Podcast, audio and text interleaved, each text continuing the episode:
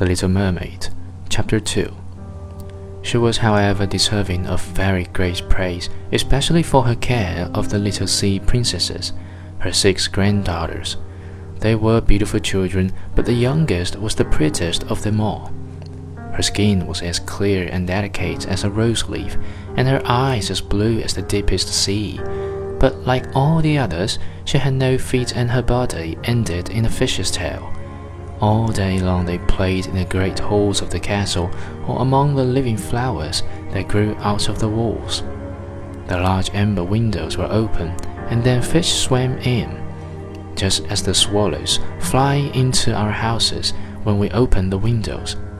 Only the fishes swam up to the princesses, ate out of their hands, and allowed themselves to be stroked. Outside the castle there was a beautiful garden in which grew bright red and dark blue flowers, and blossoms like flames of fire. The fruit glittered like gold, and the leaves and stems waved to and fro continually. The earth itself was the finest sand, but blue as the flame of burning sulphur. Over everything lay a peculiar blue radiance, as if the blue sky were everywhere, above and below. Instead of the dark depth of the sea, in calm weather, the sun could be seen, looking like a reddish purple flower with light streaming from the calyx.